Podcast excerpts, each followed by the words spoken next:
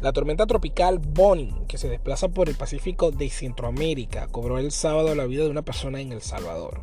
Además, donde derribó árboles, anegó calles, algunos hospitales y viviendas. Mientras las autoridades realizaban evacuaciones y rescates, también hubo cuatro fallecidos en Nicaragua. Atendimos a Maura Carolina Beltrán, de 24 años. Ella falleció al ser arrastrada por una correntada de una alcantarilla en una comunidad de San Martín unos 15 kilómetros al este de San Salvador, declaró a la AFP el portavoz de comandos de salvamento Herbert Vanegas. La tormenta tropical Bonnie se mantiene cerca de las costas salvadoreñas, ubicándose a 270 kilómetros al sur de San Salvador. Esto informado por el Ministerio de Ambiente, según la última actualización del Centro Nacional de Huracanes de Estados Unidos. Se mueve hacia el oeste a 28 km por hora con vientos de 95 km por hora.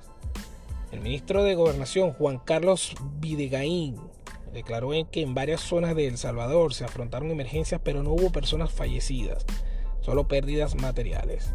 Hemos tenido más de 250 personas afectadas. La vamos a albergar en el Polideportivo El Polvorín, al sur de, de San Salvador. Por diferentes rumbos de la capital salvadoreña se reportó la caída de árboles, muros y fuerza de las correntadas. Incluso arrastró y volteó vehículos. En redes sociales los ciudadanos compartieron imágenes de la inundación de algunos hospitales y viviendas inundadas por la acumulación de agua de la lluvia.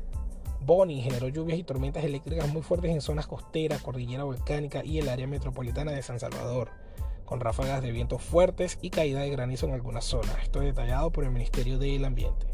Efectivos del Ejército y Protección Civil fueron movilizados para retirar árboles caídos en transitadas calles en la madrugada del domingo.